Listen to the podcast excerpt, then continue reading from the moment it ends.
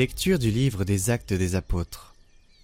À cette époque, le roi Hérode Agrippa se saisit de certains membres de l'Église pour les mettre à mal. Il supprima Jacques, frère de Jean, en le faisant décapiter. Voyant que cette mesure plaisait aux Juifs, il décida aussi d'arrêter Pierre. C'étaient les jours des pains sans levain. Il le fit appréhender, emprisonner, et placer sous la garde de quatre escouades de quatre soldats il voulait le faire comparaître devant le peuple après la Pâque. Tandis que Pierre était ainsi détenu dans la prison, l'Église priait Dieu pour lui avec insistance. Hérode allait le faire comparaître. Or, Pierre dormait cette nuit-là, entre deux soldats. Il était attaché avec deux chaînes, et des gardes étaient en faction devant la porte de la prison. Et voici que survint l'ange du Seigneur, et une lumière brilla dans la cellule. Il réveilla Pierre en le frappant au côté et dit Lève-toi, vite. Les chaînes lui tombèrent des mains. Alors l'ange lui dit Mets ta ceinture et chausse tes sandales. Ce que fit Pierre. L'ange ajouta Enveloppe-toi de ton manteau et suis-moi. Pierre sortit derrière lui, mais il ne savait pas que tout ce qui arrivait grâce à l'ange était bien réel il pensait qu'il avait une vision. Passant devant un premier poste de garde, puis devant un second, ils arrivèrent au portail de fer donnant sur la ville. Celui-ci s'ouvrit tout seul devant eux. Une fois dehors, ils s'engagèrent dans une rue, et aussitôt l'ange le quitta.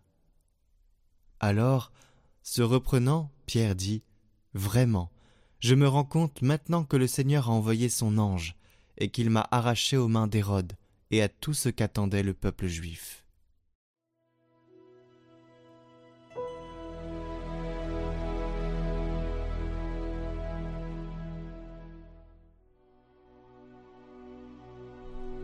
De toutes mes frayeurs, le Seigneur me délivre. Je bénirai le Seigneur en tout temps, sa louange sans cesse à mes lèvres. Je me glorifierai dans le Seigneur, que les pauvres m'entendent et soient en fête. Magnifiez avec moi le Seigneur, exaltons tous ensemble son nom. Je cherche le Seigneur, il me répond. De toutes mes frayeurs il me délivre. Qui regarde vers lui resplendira, sans ombre, ni trouble au visage. Un pauvre cri, le Seigneur entend, il le sauve de toutes ses angoisses. L'ange du Seigneur campe alentour pour libérer ceux qui le craignent. Goûtez et voyez, le Seigneur est bon, heureux qui trouve en lui son refuge.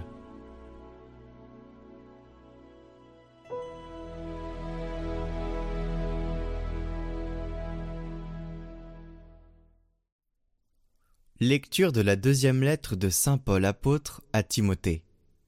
Bien-aimé, je suis déjà offert en sacrifice. Le moment de mon départ est venu. J'ai mené le bon combat.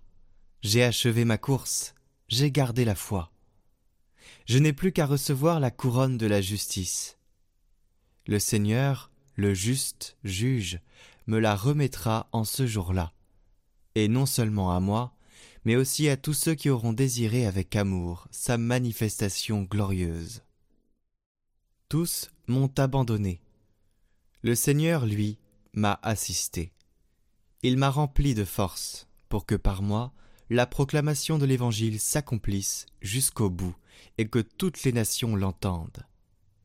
J'ai été arraché à la gueule du lion.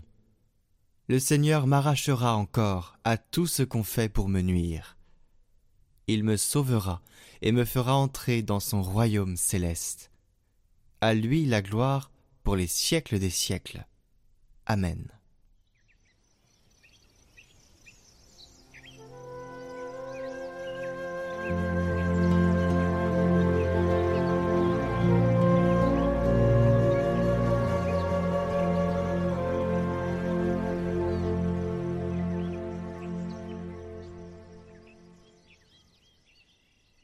Évangile de Jésus-Christ selon Saint Matthieu.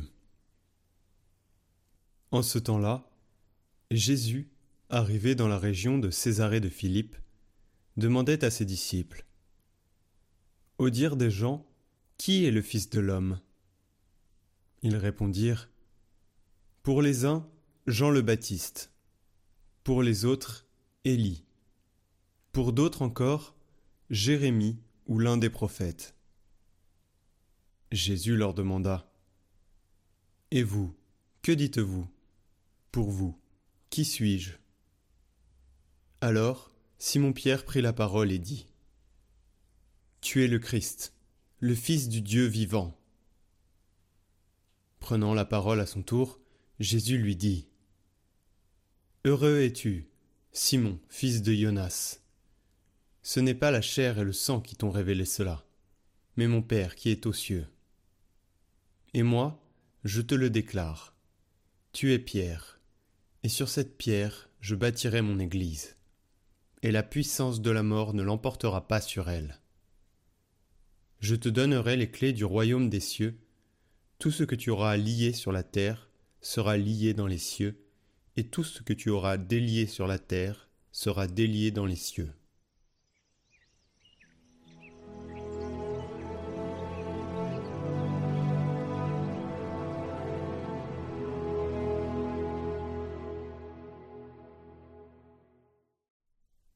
Commentaire de Saint Maxime de Turin.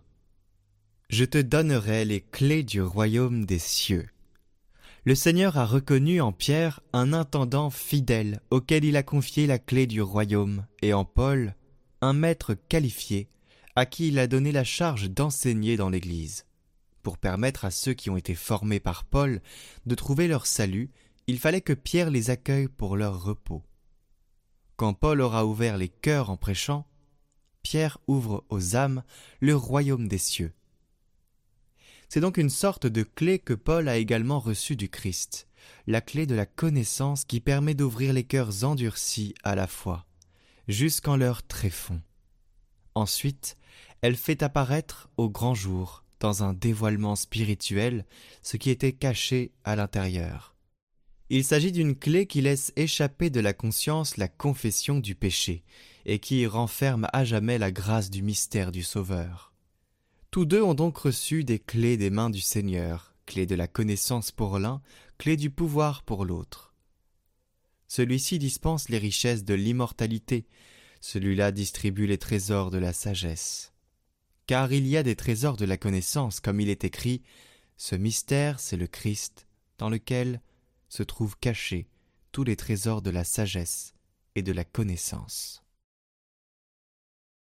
deux grands apôtres, apôtres de l'Évangile et deux colonnes portantes de l'Église, Pierre et Paul. Et nous fêtons aujourd'hui leur mémoire. Regardons de près ces deux témoins de la foi. Au centre de leur histoire, ce n'est pas la bravoure, mais au centre, c'est la rencontre avec le Christ qui a changé leur vie. Ils ont fait l'expérience d'un amour qui les a guéris et libérés, et c'est pourquoi ils sont devenus apôtres et ministres de la libération les autres. Pierre, le pêcheur de Galilée, a été tout d'abord libéré du sentiment d'inaptitude et de l'amertume de l'échec. Et cela s'est produit grâce à l'amour inconditionnel de Jésus. L'apôtre Paul a également expérimenté la libération du Christ. Il a été libéré de l'esclavage le plus oppressant, celui de son moi et de Saul nom du premier roi d'Israël. Il est devenu Paul, qui signifie petit.